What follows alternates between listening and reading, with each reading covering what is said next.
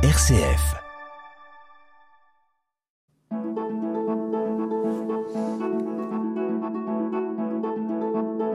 Itinéraire. RCF. Bonjour et bienvenue à toutes et à tous pour cet itinéraire, le dernier de l'année 2021-2022 en provenance de nos studios de Blois.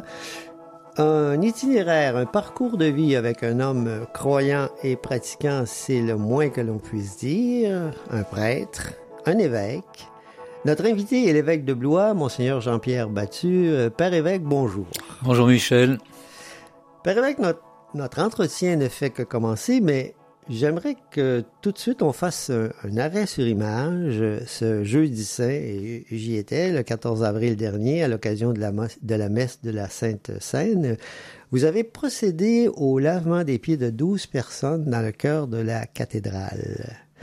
Pour vous, pour vous, qu'est-ce que ce geste représente? Quelle est sa signification et sa portée? Et vous qui avez consacré votre vie au Christ, qu'est-ce que vous avez ressenti en posant ce geste, à ce moment et sans doute à toutes les fois où vous l'avez posé C'est toujours un moment très fort pour moi. Euh, c'est un moment qui relie ma vie à la vie du Christ et l'itinéraire de ma vie, l'itinéraire du Christ, parce que dans l'évangile de Saint Jean, au chapitre 13, euh, on commence de façon très solennelle en disant euh, euh, le Christ est venu de Dieu et retourne à Dieu, Dieu a tout remis entre ses mains, il a tout pouvoir, et puis tout à coup il se lève de table, oui. il enlève son vêtement et il se noue un linge à la ceinture et il se met au pied de ses disciples. Oui. C'est-à-dire ce contraste incroyable entre la majesté du Christ qui est maître de son destin et puis la condition de serviteur qu'il prend. Et pour moi le, le diaconat, l'origine du diaconat, elle est là parce que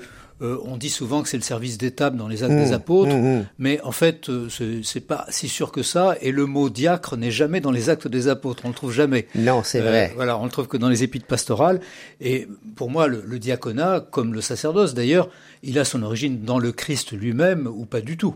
Et donc, euh, s'il est quelque part dans l'attitude du Christ, il est là à ce moment où il se fait plus bas que nous finalement. Oui, puisque... le Christ qui est l'agneau et le pasteur, qui est Exactement. le roi et, et, le serviteur. Voilà. Et pour laver les pieds, il faut se mettre euh, plus bas que la personne dont on lave les pieds. Voilà. Donc, euh, c'est vraiment dans ce geste, il y a tout l'abaissement de Jésus qui vient ça. nous chercher au plus bas et se, se mettre lui-même au plus bas. Vous êtes né en 54 à Paris. Euh, vous êtes, et l'expression m'a toujours fait un peu sourire, un titi parisien. Parlez-nous un peu de votre enfance, de votre famille.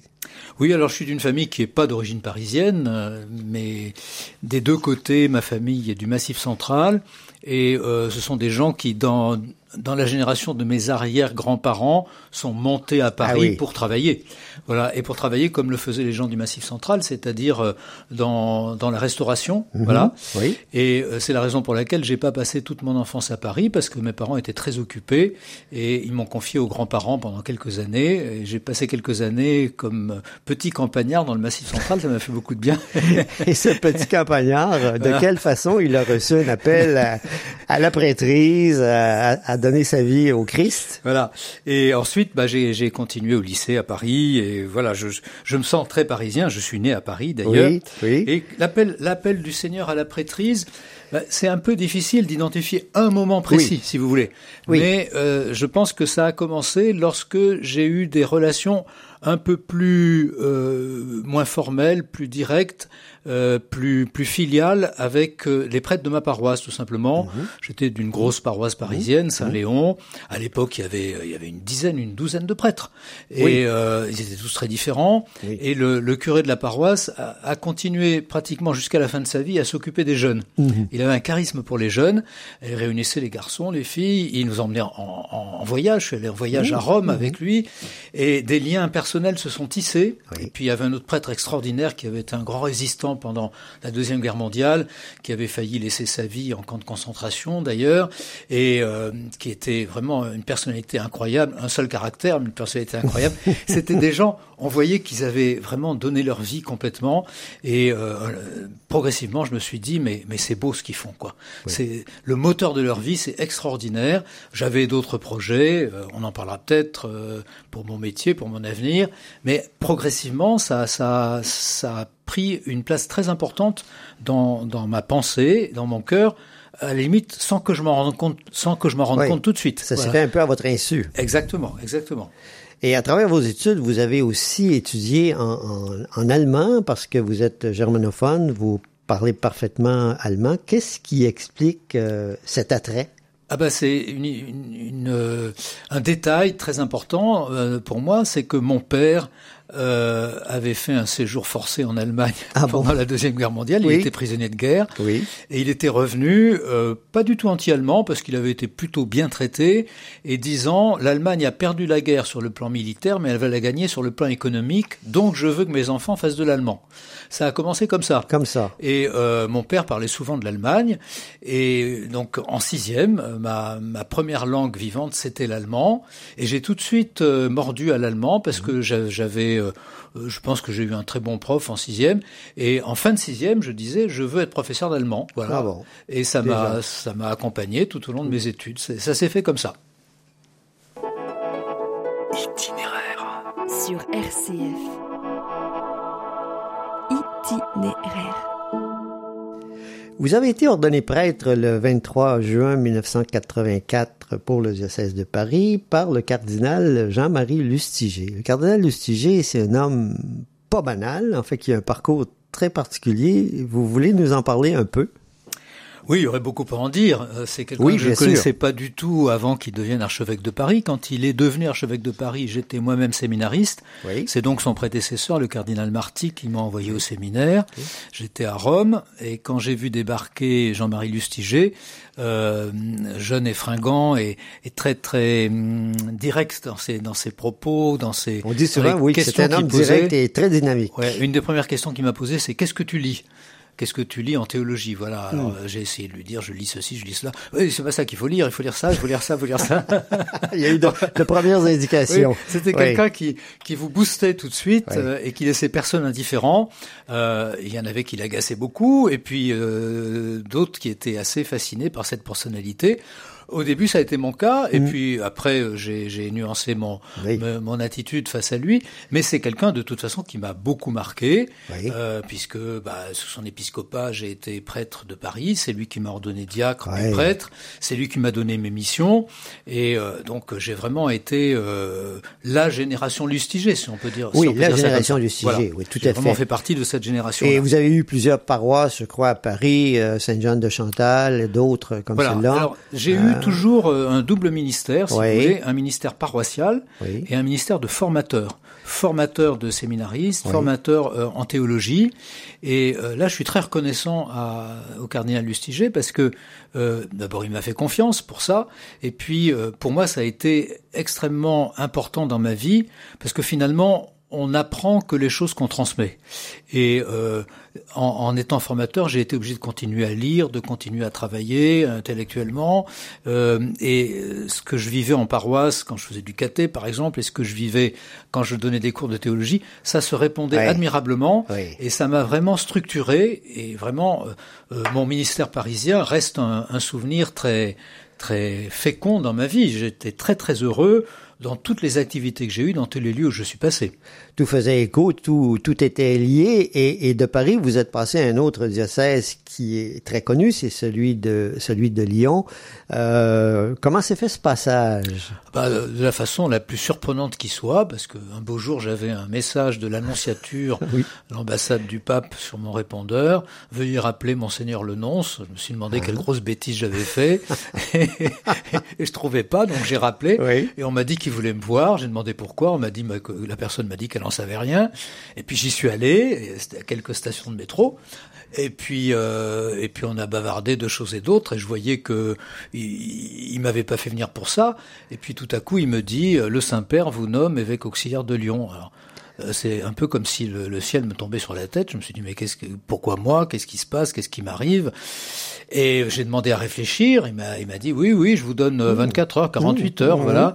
Donc j'ai foncé chez mon père spirituel qui était un jésuite et je lui ai dit voilà ce qui m'arrive. Alors il m'a sorti les exercices spirituels. Il m'a dit voilà il faut, il faut réfléchir de telle et telle manière. Puis finalement je me suis dit bah, j'ai donné ma vie au Seigneur et à l'Église. Euh, je vais pas maintenant me dérober quand on me demande quelque chose. Je m'en sens tout à fait incapable, mais si on m'en juge capable, ben allons-y, on verra bien ce qui se passera. Voilà. Le temps passe à une allure vertigineuse. Nous sommes déjà à peu près au milieu de notre entretien. Nous avons proposé de choisir le, la pause musicale qui va suivre. Qu'est-ce que nous allons entendre grâce à vous? Peut-être quelque chose qui vient de l'Allemagne, puisque... Alors exactement, oui, j'aime beaucoup Brahms. Et euh, c'est un passage du Requiem allemand de Brahms où euh, c'est un solo où il est dit euh, Seigneur apprends-moi que ma vie court vers sa fin, mais qu'elle a un but et que je dois quitter ce monde pour te rejoindre. Voilà la substance de ce qui est dit, c'est cela. Nous écoutons Brahms.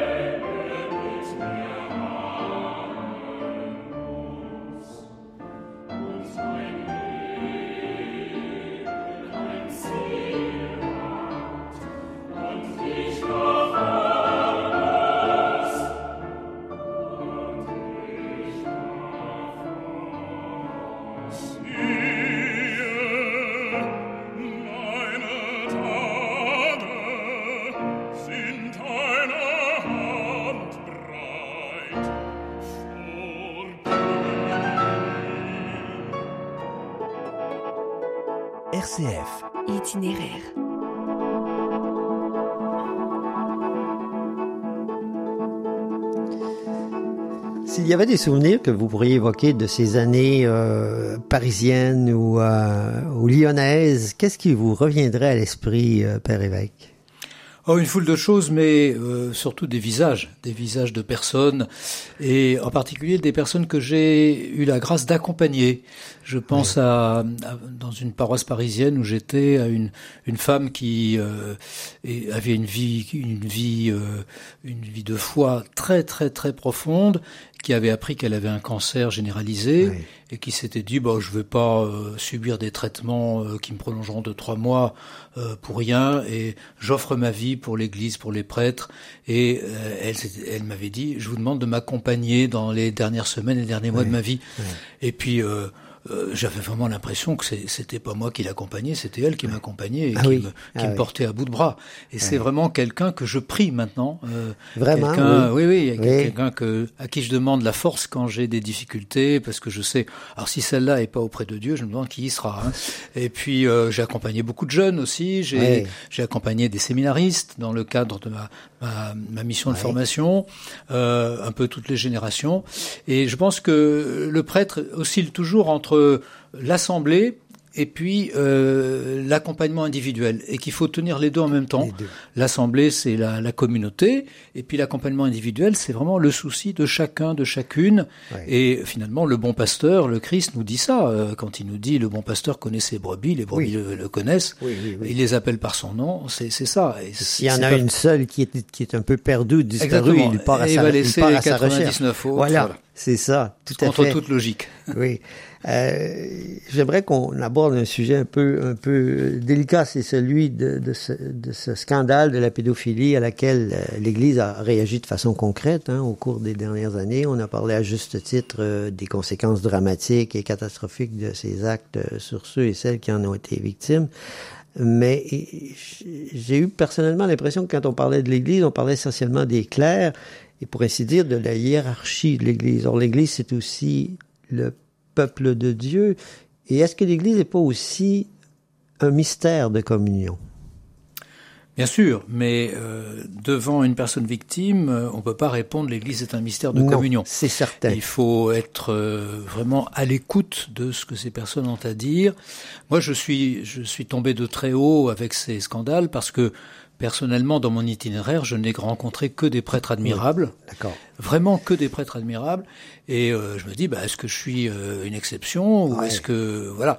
Donc, euh, je me suis rendu compte de, de cela et aussi euh, en, en, en réfléchissant avec les autres évêques et en rencontrant des personnes victimes, je me suis rendu compte de, de, du fait que ça détruisait une vie. Ça détruisait une vie et que la personne n'en avait jamais fini avec ce qu'elle avait subi et que pendant très longtemps, euh, on avait complètement oublié cette dimension où on, Ouais. où on, on ne la connaissait pas tout simplement. On, on pensait que il fallait s'intéresser aux auteurs et puis les empêcher de nuire et puis les déplacer. et voilà, aussi bien dans l'Église que dans l'éducation nationale, partout. Et je pense que tout ce qui s'est passé depuis 20 ans euh, au niveau de l'Église de France et des, et, des, et des autres églises nationales a consisté dans cette découverte que les personnes victimes existaient, qu'il Mmh. fallait se mettre à leur écoute et qu'il fallait tout faire pour que ces personnes puissent être aidées à se reconstruire. Une véritable découverte, parce qu'on Une pouvait pas, pouvait soupçonner l'ampleur de cette tragédie. Absolument pas, absolument pas. Alors après l'ampleur numérique aussi, bien oui, sûr. bien sûr. euh, dont le, le rapport de la SIAZ nous donne une idée, euh, une idée seulement parce qu'on ne peut pas avoir des chiffres précis, mais, mais une idée quand même de cette ampleur, et euh, ce qu'on a appelé le caractère systémique. Je ne pense pas que l'Église tout entière soit un système, parce que sinon, euh, Oui. elle serait une machine à, à- à produire des abus, ce Oui, qui n'est pas le cas. oui, C'est un mystère de communion, comme Aussi, vous l'avez rappelé. oui. Mais il y a des systèmes à l'intérieur de l'Église qui peuvent être pervers parce que ce sont des systèmes clos, les petits séminaires d'autrefois, par Oui. exemple, et euh, devant des personnalités fragiles qui, au départ, euh, ne sont pas ne sont pas euh, bien structurées, eh bien, il peut y avoir des, des dérives absolument terribles. Et c'est ces systèmes clos qu'il faut combattre pour que ça ne soit plus des systèmes clos, mais que euh, soient intégrés dans, dans la vie de l'Église tout entière et qu'il puisse qu'il puisse avoir des contrôles aussi bien des personnes que de la manière dont les choses fonctionnent dans ces structures quand elles existent. Tout à fait. On, on parlait de mystère de communion, mais bien sûr, ce mystère de communion, il est, il est aussi entre des, des personnes humaines, des, des, des, des, des gens, bon, euh, qui peuvent avoir des failles, qui peuvent avoir- qui ont aussi Bien leurs sûr. blessures personnelles, et tout ça. Et puis nous nous portons les uns les autres, donc nous portons les, les choses positives, euh, les, Oui. les joies de l'Église. Je vais redonner un prêtre bientôt. euh, c'est une grande joie que nous portons tous Oui. ensemble, mais nous portons aussi les, les croix de l'Église. Et euh, c'est tout le, ce sont tous les membres de l'Église, quelle que soit leur place dans l'Église, qui sont concernés et qui doivent le porter ensemble. Euh, à, ce- titre, comme évêque, en fait, vous, avez vous avez un rôle un peu de, directeur de, ressources humaines, si on peut dire, dans cette entreprise humaine là, qui est l'Église.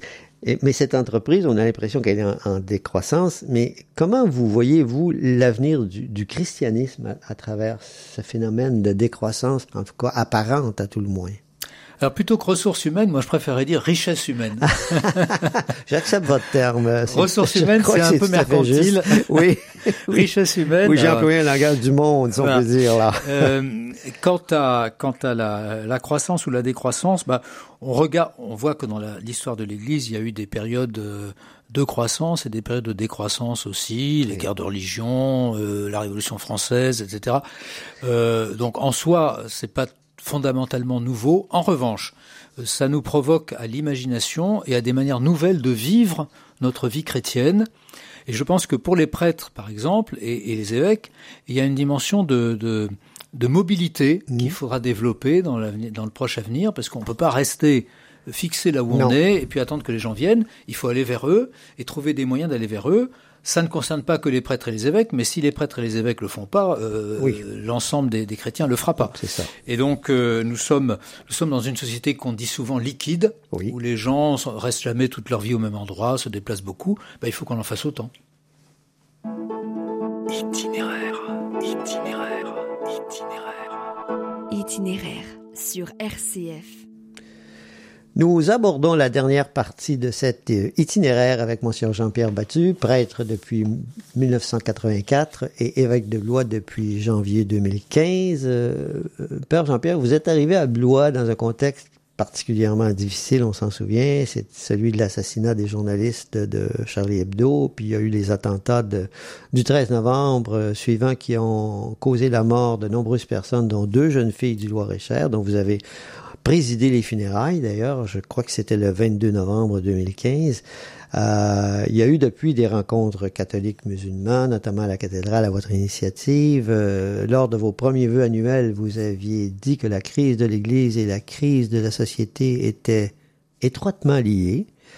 Euh, comment voyez-vous l'évolution des choses et, et, comment vous articulez cette, cette crise de société et cette crise de l'Église? Oui, effectivement, je suis arrivé à Blois dans un, euh, un moment où l'atmosphère était particulièrement plombée, si je puis mmh. dire, par euh, les attentats. Tout le monde était sur les dents. Euh, bon, ce sont des moments un peu paroxystiques, mais euh, il y a une évolution sur le, au long cours qu'il faut regarder. Et je pense que cette évolution, elle est, elle appelle de notre part une, une communauté de, de dialogue et d'action euh, entre représentants des différentes religions et que les pouvoirs publics peuvent pas se substituer à nous pour ça. Donc avec euh, euh, nos amis musulmans, nous avons organisé au mois de mars dernier une soirée de, de réflexion, une soirée de débat sur le thème que eux-mêmes avaient proposé. Être français aujourd'hui, c'est quoi? Voilà. Mmh. Donc euh, la question du, du, faire société, comme on dit euh, aujourd'hui, comment pouvons-nous ensemble constituer une, une, une communauté nationale? C'est une question à laquelle nous nous sommes confrontés et, et, nous devons être à la pointe de la réflexion là-dessus. c'est pas simplement une réflexion politique, c'est une réflexion culturelle, religieuse, religieuse spirituelle, aspects, au sens large du terme. Tous les aspects de la vie personnelle et collective sont, sont concernés. Et je pense que ce défi, car c'est un défi, filles on est capable de le relever. Notre pays a relevé bien des défis euh, hmm. tout aussi euh, difficiles dans son histoire.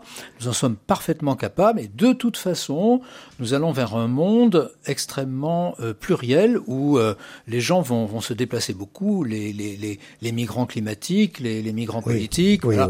et il ne faut pas s'imaginer qu'on peut s'enfermer dans, dans, notre bulle et puis on, regarder, peut plus revenir en arrière de toute façon. Regarder en spectateur ce qui se passe autour de nous. Voilà. Et donc ce, ce, brassage, nous le vivons. Nous le vivons, par exemple, nous, dans l'enseignement catholique, parce que l'enseignement catholique accueille tout le monde. C'est ça le principe. À partir du moment où les parents acceptent, bien sûr, le projet éducatif des établissements où ils inscrivent leurs enfants. Et donc, dans nos établissements, il y a aussi des jeunes musulmans. Et euh, nous, nous, nous constatons, de la part de ces jeunes, souvent un durcissement, même par rapport à leurs parents. Voilà, ce sont ah les jeunes qui disent à leurs parents, eh, tu n'es pas suffisamment musulman. Voilà. Ah, oui. et, chez nous, catholiques, ah ça nous ça nous surprend beaucoup parce que euh, nous, c'est plutôt les parents qui disent à leurs enfants, tu, tu, devrais être un peu plus croyant, un peu plus pratiquant. Oui. Donc euh, ça, ça, ça, ça transforme, ça bouscule beaucoup nos manières de voir, mais euh, c'est un défi euh, qui est présent dans nos structures mêmes et que nous avons à, à, à relever ensemble. Et encore une fois, les relations avec les, les, les, responsables musulmans du département sont très bonnes. Nous avançons ensemble et euh, je pense que nous, nous, nous avons, euh, nous avons des atouts. Nous prévoyons un, un événement pour les jeunes, d'ailleurs, qui pourrait être un, un, un, événement sportif, parce que les jeunes, on va pas mmh. les inviter à une conférence, ils viendront pas. Si on les invite à un événement sportif où il y a des, des, des champions euh, qui connaissent et euh, qui vont demander des autographes, oui. ils vont venir, voilà, qu'ils soient, qu'ils soient chrétiens ou musulmans. Et donc ça, ça, ça pourrait avoir lieu l'année prochaine. D'accord. Euh, en parlant de, ce dialogue, je pensais au, à des notions qui sont euh, un peu liées de spiritualité, de foi, de religion, de sacré. Je repense à une phrase de, citée par Mathieu Ricard dans le livre Trois amis en quête de sagesse. Il citait le Dalai Lama qui disait la spiritualité, c'est comme l'eau et la religion, c'est comme le thé, c'est-à-dire une façon de boire l'eau. Comment vous, vous recevez cette affirmation? Alors, euh, moi, le mot spiritualité, je, je m'en méfie un tout petit peu, oui. je dois dire, parce que je trouve que c'est un mot trop trop large, trop, vaste, trop, vaste, trop trop imprécis peut-être. Tellement de choses oui. dedans que il faut quand même le, le préciser un petit peu. Euh, déjà, si on dit la vie spirituelle, c'est plus précis. Ça veut dire que euh, oui. il s'agit d'une dimension de la personne euh, à côté de laquelle on n'a pas le droit de passer toute personne a une vie spirituelle, qu'elle le sache ou qu'elle l'ignore. Voilà. Et euh, euh, le, le, thé, c'est une façon de boire de l'eau. Euh, euh, l'eau, l'eau toute seule, c'est fadasse. Oui. et effectivement, on peut utiliser cette image en disant la vie serait bien fade s'il n'y avait pas cet arrière-fond de la vie qui lui donne son sens, sa signification. dans tous les sens du mot, c'est-à-dire aussi son orientation.